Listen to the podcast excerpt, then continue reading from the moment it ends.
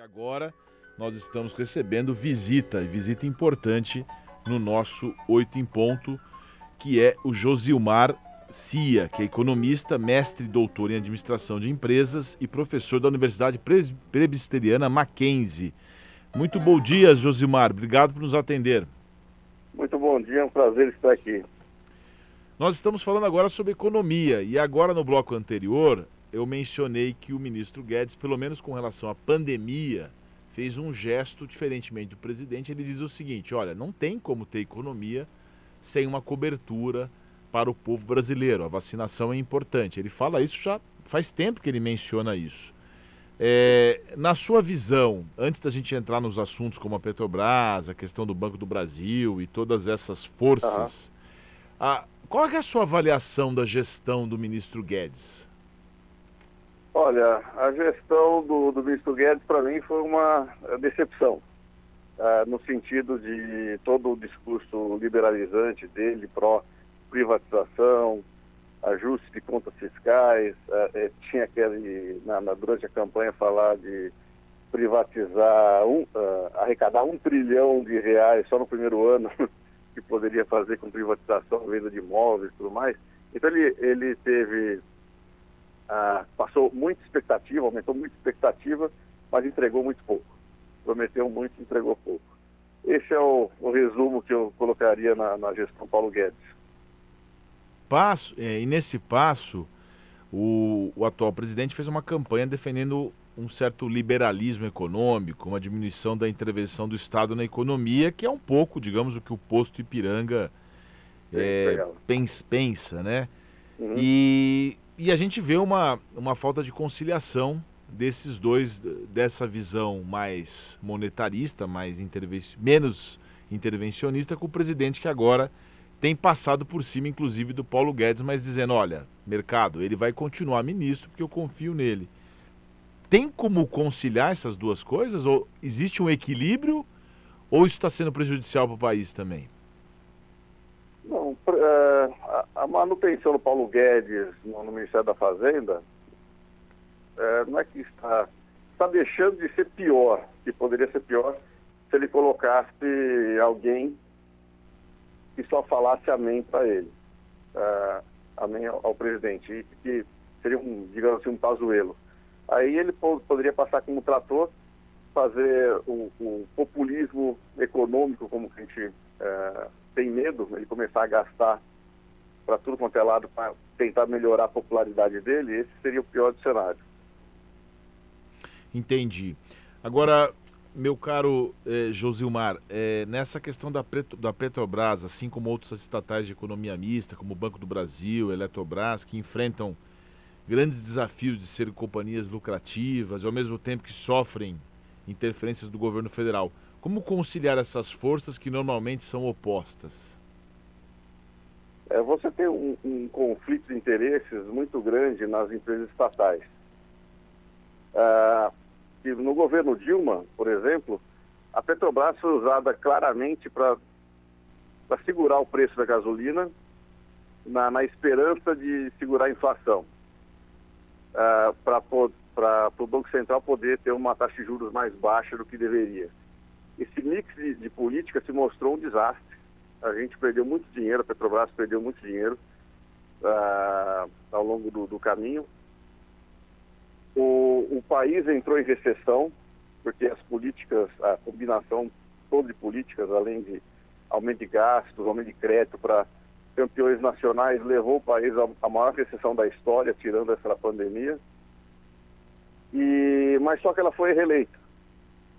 Então, na cabeça talvez do, do, do, Bolsonaro, isso pode ser um sinal que ele deveria intervir na Petrobras para agradar, por exemplo, caminhoneiros, e, e, e isso que motivou a, a derrubada do, do, presidente. Então, é um conflito natural. Quando a, a presidente Dilma foi sofreu impeachment, depois teve a lei, foi feita durante o governo Temer, a lei das estatais, é, tentando regulamentar um pouco a relação entre o, o, o acionista majoritário, que é o Estado, em relação a essas empresas de economia mista, digamos, né?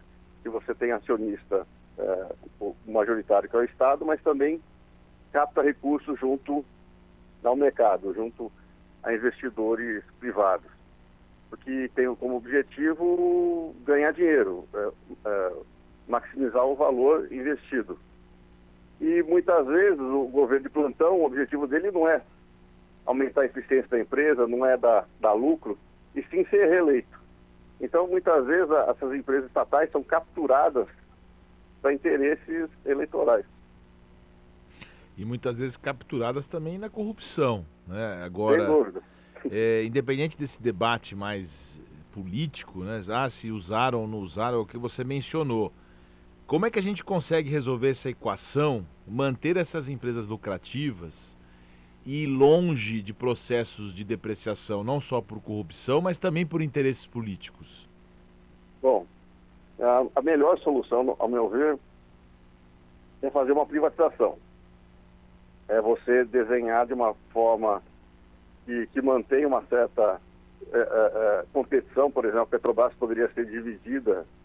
Antes de ser privatizado, ah, para você manter também o interesse dos consumidores, não só do, dos acionistas, para ter um ambiente econômico interessante.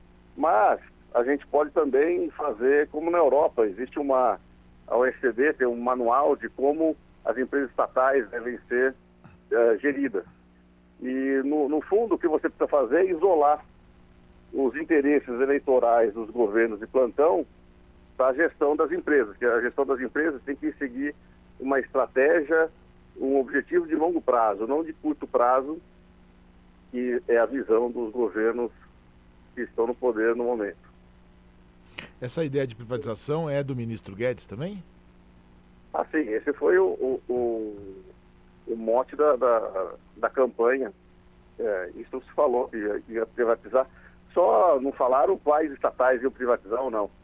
Mas, é, por exemplo, a Eletrobras está uma novela que desde o primeiro ano vai privatizar, daí o Congresso, os interesses políticos do Congresso não deixam, porque tem né, um cabide de emprego e, e, e, e a troca política muitas vezes passa por, por o dar cargos aliados e tudo essa, mais. Essa é a situação mais difícil que tem, né?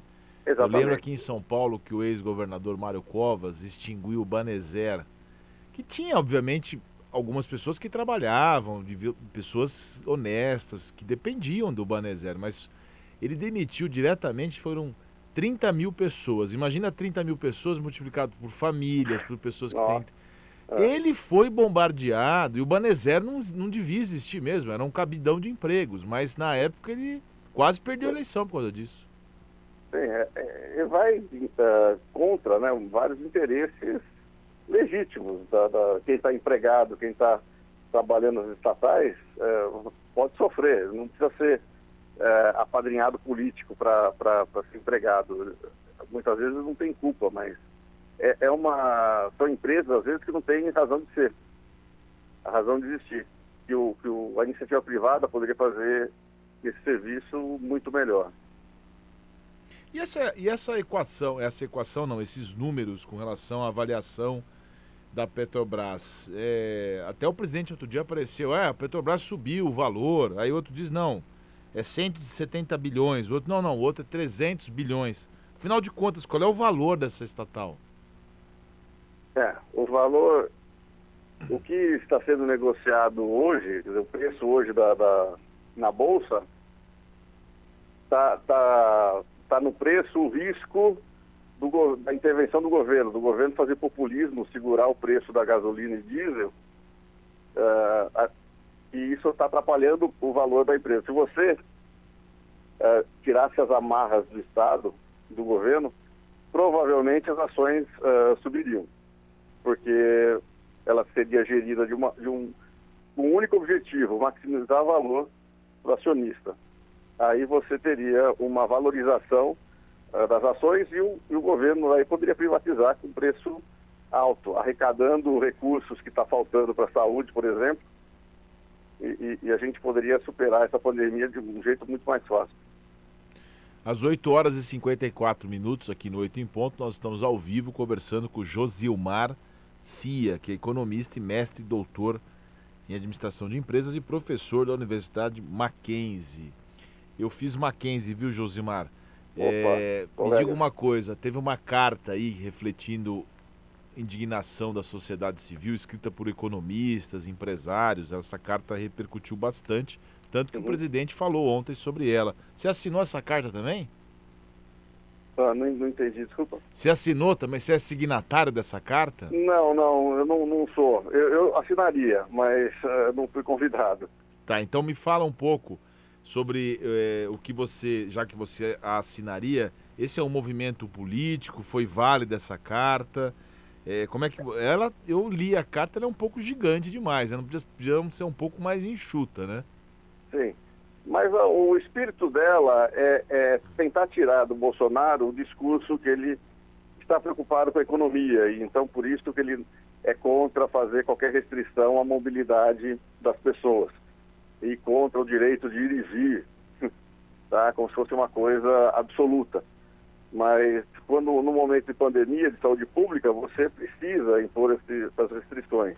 E isso não vai contra a economia. A economia não vai retomar a atividade econômica se você não superar a pandemia.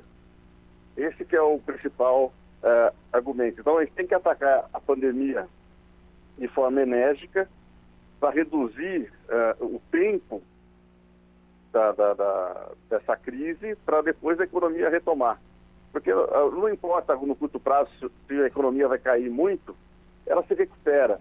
A gente tem que tomar é, mais, a, dar mais atenção agora aos, ao nosso capital humano, que está sofrendo muito com pandemia, e essa doença ela traz uma série de sequelas, mesmo as pessoas que muitas vezes têm sintomas leves, mas têm sequelas que estão sendo está uh, tá vindo à tona uh, uh, de, de, neurológicas, musculares. Isso incapacita ou diminui a, a, produtividade das pessoas no futuro. Então, hoje o foco é saúde, não tem, não tem outro foco a ser dado. Com relação à variação dos preços dos combustíveis, que também Sim. reflete uma série, uma somatória de fatores, valor do petróleo, safra de cana-de-açúcar, oferta e demanda, entre outros, como é que a gente mantém um equilíbrio de preços nesse contexto político de cansaço da sociedade, de omissão na calamidade pública da pandemia e falando de um produto tão variado como o combustível? Como é que a gente mantém esse equilíbrio? Olha, do, com relação ao combustível, se você for ver é, em dólar, ele simplesmente recuperou o patamar que estava antes da pandemia. Ah, então, não é uma, um, uma explosão no preço do petróleo, por exemplo. O que aqui no Brasil está impactando mais é por conta do câmbio. E o, o, o petróleo recuperou o patamar, só que o câmbio agora está 30%, 40%, o dólar está 30%, 40% mais alto do que estava antes da pandemia. E isso está impactando fortemente os preços internos do combustível e também afetando uh, indiretamente alimentos e tudo mais. Isso impacta muito o orçamento, a gente está ficando mais pobre. Uh, então, uh, uma das questões que levantavam por que, que o câmbio subiu muito era por causa dos juros. O juros estava aqui muito baixo, a Selic caiu a 2, muita gente criticou por ter passado é, reduzido abaixo de 3. Muita gente queria segurar em 3 para não ter essa desvalorização é, do real. Mas eu acredito que, é, até analisando a evolução de taxas de câmbio de países muito parecidos, eu vejo que houve descolamento do real no momento que é, entre o discurso do Bolsonaro da gripezinha lá nos idos de março de, de, do ano passado, e até a, a, a demissão do Mandetta, a partir daí, o Brasil começou a andar na contramão do mundo. Uh, muitas moedas que se desvalorizaram no primeiro momento por conta da, da, da, da pandemia se recuperaram, porque o, o governo americano emitiu muito dinheiro é, ele fez uma política monetária e fiscal muito frouxa, desvalorizando o dólar. Então, as moedas dos países emergentes recuperaram o valor voltaram ao mesmo patamar que estava antes da pandemia e o Brasil não. Por quê? Porque está todo mundo com medo dessa política errática do governo central.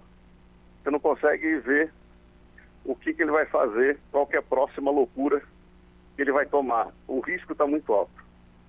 Isso reflete no dólar, reflete nos preços. Conversamos ao vivo com Josilmar Cordenonce Cia, economista, mestre e doutor em administração de empresas e professor da Universidade Presbiteriana Mackenzie. Como é que está o Mackenzie lá, Josilmar? Ah, estamos bem, é, tudo aula é, remota, né, à distância, mas andando normalmente. Manda um abraço a todos e um abraço para você e muito obrigado por nos atender aqui no Oito em Ponto. Ok, muito obrigado, um prazer, Sérgio.